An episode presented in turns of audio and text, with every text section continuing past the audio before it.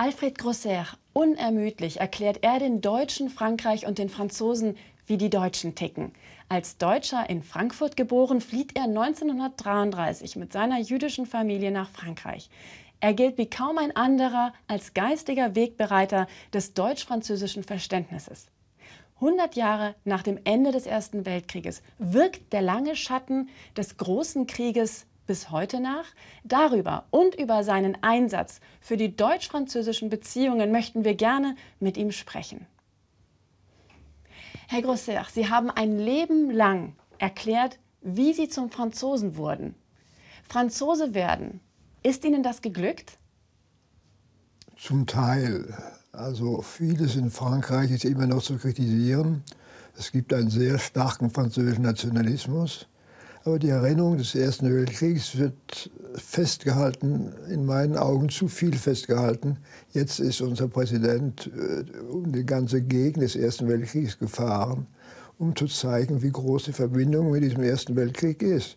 Und das ist eine große Verbindung. In jeder französischen Familie gibt es jedenfalls einen Gefallenen des Ersten Weltkriegs. In Frankreich gibt es ein Gedenken an den Ersten Weltkrieg, das so ganz anders aussieht als in Deutschland. Man sagt ja in Frankreich La Grande Guerre, der große Krieg. Allein die Sprache verrät, dass äh, dieses Gedenken anders verhaftet ist. Warum? Weil in diesem Krieg viel mehr Leute gestorben sind als im Zweiten.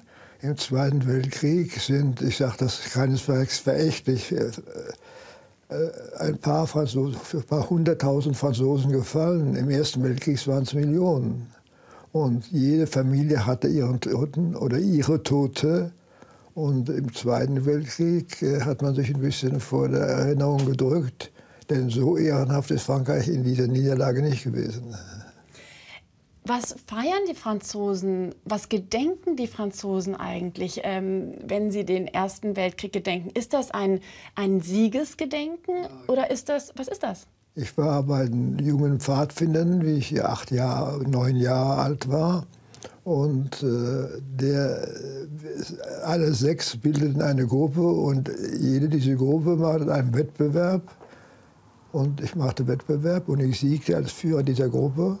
Und ich sagte, Chef Ten, das ist doch ein bisschen merkwürdig, ich bin immer noch Deutscher. Ja, aber du wirst Franzose werden und es ist symbolisch, dass du das machst.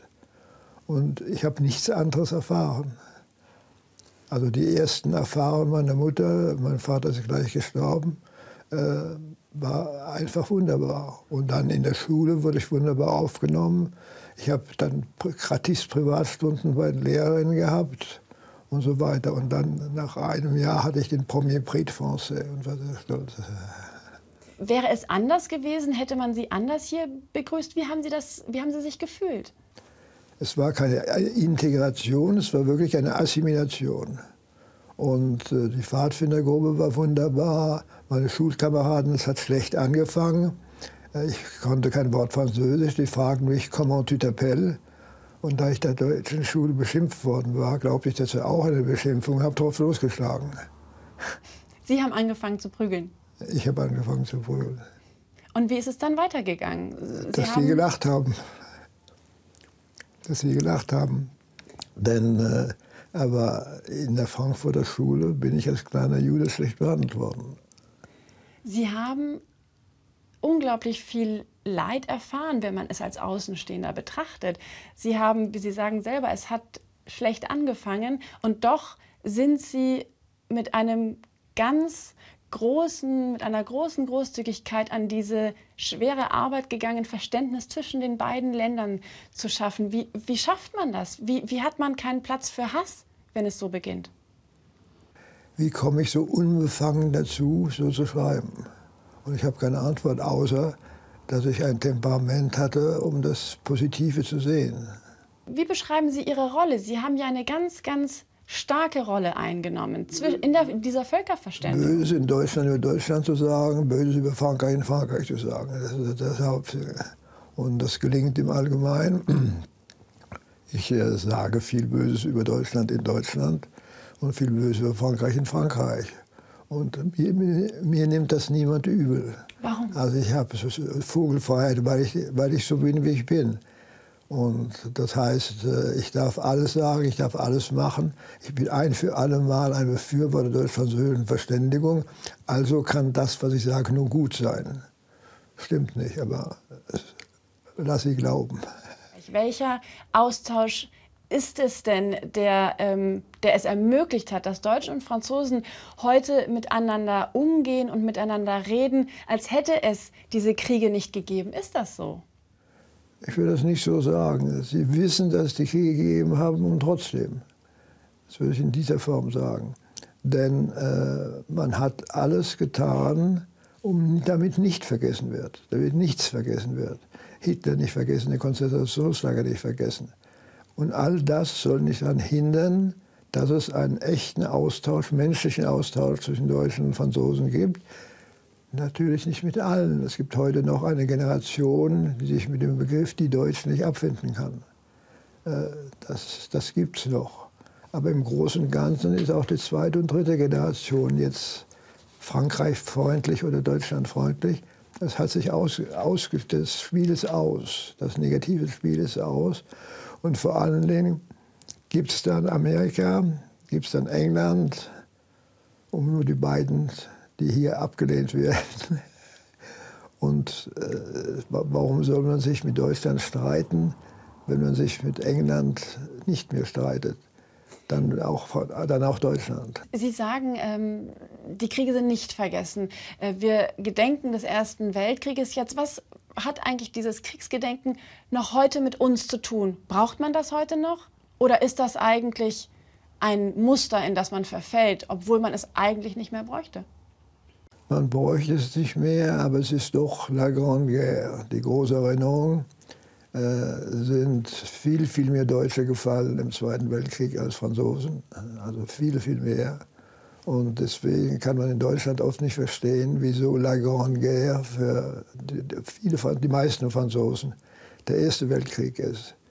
Denn der Zweite Weltkrieg hat Frankreich das muss gesagt werden, immer gesagt werden, hat Frankreich we relativ wenig gelitten verglichen mit Deutschland. Und äh, ich glaube wirklich, die, die, der Zweite Weltkrieg ist nicht spurlos gegangen über Frankreich. Es hat die Resistance gegeben, es hat vieles gegeben, heldenhaft, es hat auch vieles gegeben, Abscheuliches und Denunziationen und so weiter. Aber im Großen und Ganzen war es wirklich ein untergeordneter Weltkrieg für Frankreich, nicht für Deutschland. Für Deutschland war es, war es die größten Opfer. Gibt es nicht doch zwei Herzen, die in ihrer Brust schlagen? Deutsch sein, Franzose sein? Nein, nein also die Identität ist völlig französisch. Aber es stimmt, dass ich, ich habe Germanistik studiert. Ich bin äh, Professor, der Germanistik. Also muss ich ja, habe sogar die zweite Lautverschiebung lernen müssen. Mit Ihren vier Söhnen haben Sie kein Deutsch gesprochen. Ist das etwas, was Sie bereuen? Das ist ja eine Kultur, die Sie ja, Ihnen dann ja, verschließen. Ja, ja ich, betreue, ich betreue es so tief. Wenn ich katholisch wäre, würde ich damit zur Beichte gehen und lange beichten. Aber äh, es ist mal so. Vielleicht ist es, weil ich nicht wollte, dass sie sich irgendwie als Deutsche fühlen. Aber jedenfalls einer war ein Jahr in, hat ein Jahr in Saarbrücken und ein Jahr in Straßburg studiert und kann Deutsch. Aber das ist einer von vier. Für und Sie war es wichtig. Übrigens ist vier Söhne haben sehr undeutsch. Und Sie lachen gerne. Ist das für Sie ja, auch? Ja, das, darüber haben sich meine Studenten immer lustig gemacht, dass ich so viel lache. Sehr französisch, sagen ja, Sie? Nein, es gibt auch humorvolle Deutsche. Wenn Sie heute nach Europa blicken, macht es Sie traurig, dass Sie sehen, dass heutzutage wieder Ideologien sehr stark sind, sehr attraktiv sind für junge Leute auch, mit dem Finger auf jemanden zeigen, einfache Erklärungen zu finden, die sind schuld. Es gibt in Europa jetzt ein Land, das die EU verlassen will. Ist das für Sie traurig? Verlieren Sie da die Hoffnung?